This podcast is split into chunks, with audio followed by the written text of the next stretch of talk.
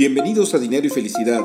Tu servidor Alberto Tobar te invita a reflexionar sobre el coaching de vida y las finanzas personales, con el único fin de que te sea útil para alcanzar tus objetivos y sueños. Sígueme en tu plataforma favorita de podcast, mándame tus comentarios y dudas. Me puedes encontrar en redes sociales con mi nombre Alberto Tobar Castro. Comenzamos. Hola, pues nuevamente en el podcast de Dinero y Felicidad. Eh, gracias por sintonizarlo. Y, bueno, eh, quiero compartir eh, con ustedes una, una, reflexión que de alguna manera ya había iniciado anteriormente. el día entre el 8 y 9 de, octubre este, de, este, de este año escribí una columna en el periódico El Financiero sobre la importancia de arrancar el proceso de planeación en el 2024.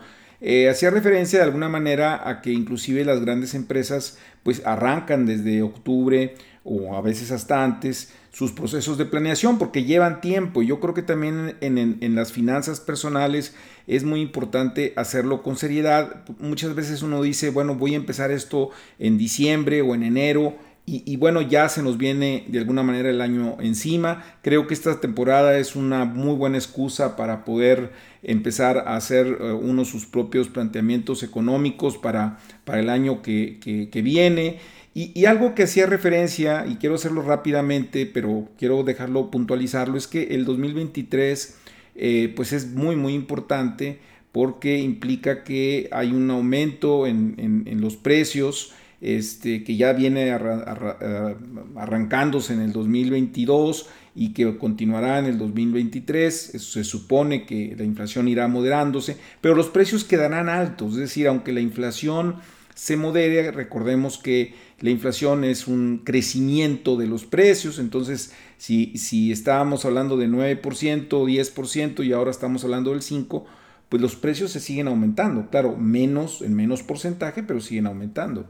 Entonces, la inflación es un factor que estará presente en el 2023, eh, también estará presente eh, pues las tasas elevadas de interés, que esperemos pues que ya cuando la inflación se llegue a controlar, pues las tasas de interés también moderen su avance, pero eh, por lo pronto quedarán altas y pues habrá que también tomarlo en cuenta. Eh, se habla, el Fondo Monetario Internacional habla de un bajo crecimiento económico inclusive recesión eh, para, a nivel internacional. Eh, tal vez para México esto no será tan dramático porque tenemos la ventaja de ser vecinos de, Estados Unidos que está pues haciendo este, se está generando este fenómeno de nearshoring y están entrando inversiones eh, sobre todo de proveedores de plantas que se encuentran localizadas en territorio nacional y eso ayuda a la, empleabilidad. Y por otro lado también la volatilidad de los mercados, ¿no? que está pues a la orden del día este, y que hay que tener mucho cuidado sobre todo con todo lo que es la inversión en bolsa. Eh, y bueno, eh, yo lo que quiero en esta ocasión, ya dado ese marco que insisto está por ahí, ustedes lo pueden revisar en el periódico El Financiero, pues es eh, la, importancia de decir, bueno, ¿cómo arranco este proceso de planeación? Y yo diría que hay, habría tres elementos básicos que tomar en cuenta en este proceso de planeación. Uno es el tema del flujo de efectivo, eh, es decir, eh, cómo vamos a movernos en el día a día con nuestro dinero. El otro punto que habría que tocar es la viabilidad financiera, es decir, cómo andamos en nuestros saldos, es decir, eh, qué tan viable es endeudarnos o no, este, cómo estamos de compromisos financieros, es decir, cuál es nuestra viabilidad financiera.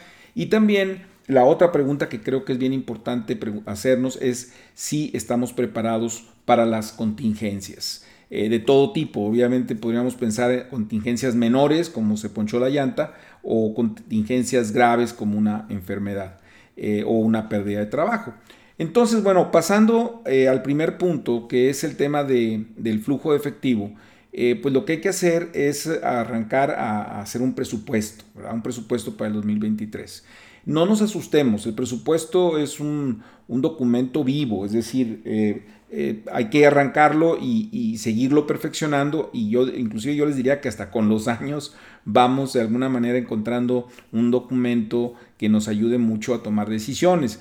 El primer paso, y lo voy a decir muy rápidamente porque ahora sí que el tiempo este, pues no nos da para, para todo esto, pero, pero sí creo que vale la pena comentarlo, es arrancar poniendo hacia dónde se va nuestro dinero, poner categorías básicas, generales, tal vez ponerlos en un Excel, en una hoja de papel, utilizar las aplicaciones que existen en el mercado, pero bueno, lo importante es identificar cuáles son los principales conceptos en los cuales se, está yendo mi dinero y con base en lo que yo gasté en el 2022, bueno, pues eh, fijar estos presupuestos.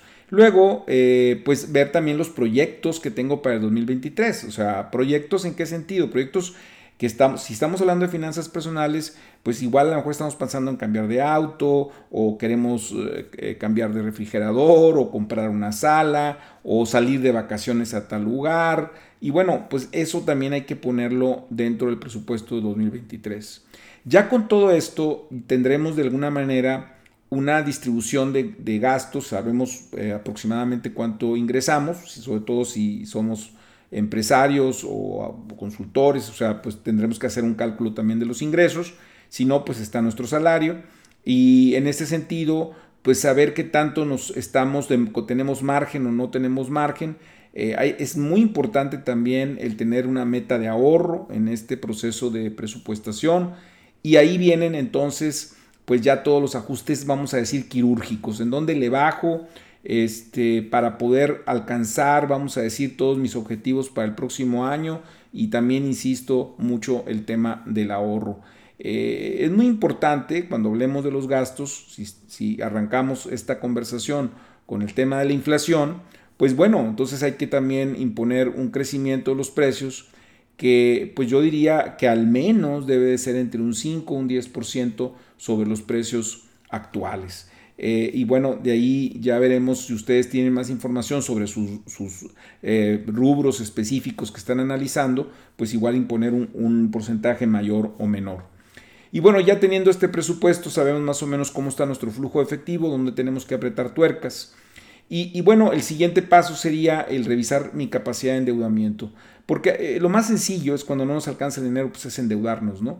La pregunta es cómo estamos en términos de flujo. O sea, por ejemplo, cuánto estamos pagando de nuestro ingreso, cuánto de nuestras entradas, cuánto se está yendo ya a consumos pasados, ¿verdad? O sea, cuánto se está yendo a pagar deudas, este, hay una regla ahí que no me gusta nada, que es el tema de que no debe exceder el 30% de los ingresos. Eso es mentira porque va a depender mucho de la, del tipo de, de situación financiera que tenga la persona, la, la familia, ¿no?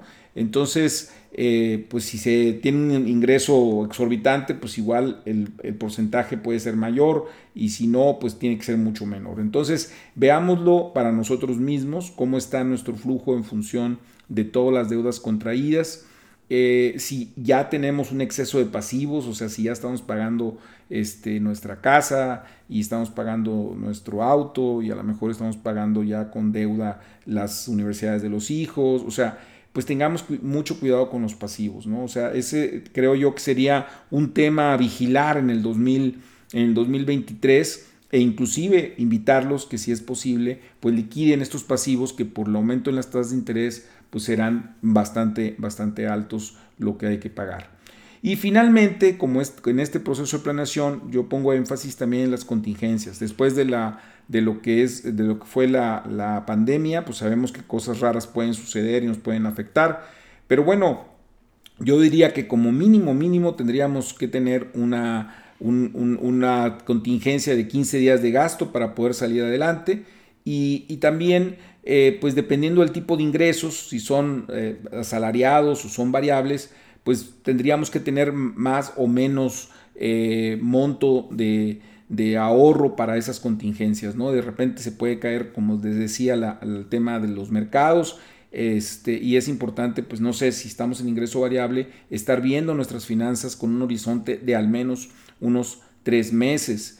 Eh, y, una pregunta que es básica también hacerse, pues es el tema de la empleabilidad, ¿verdad? Como viene eh, este bajo crecimiento económico, si no bien recesión, si un bajo crecimiento económico, pues hacer un análisis de qué tan seguros nos sentimos en nuestro trabajo, porque si no es así, si tenemos riesgo de perder nuestro trabajo, nuestra fuente de ingresos, pues tendremos que ir haciendo pues un guardadito, como se dice, para ese, esa, esa, esa posible situación, ¿no? Y obviamente pues ir buscando otras alternativas laborales. Eh, pues bien, eh, espero que este comentario haya sido de utilidad y quería poner un poquito de puntualizar sobre qué aspectos valdría la pena hacer eh, en el tema de, la planeación para el 2023 y, y bueno, pues arrancarla, este, arrancarla y echarle muchas ganas para el próximo año y sobre todo hacerla antes de que, de que inicie para poder tener todo listo y ya muy bien preparado. Pues bien, espero, insisto, que el comentario haya sido de utilidad y como siempre nos vemos en las redes sociales, muy en particular en Instagram, todas sus sugerencias, dudas, críticas en arroba atobar.castro. Hasta la próxima.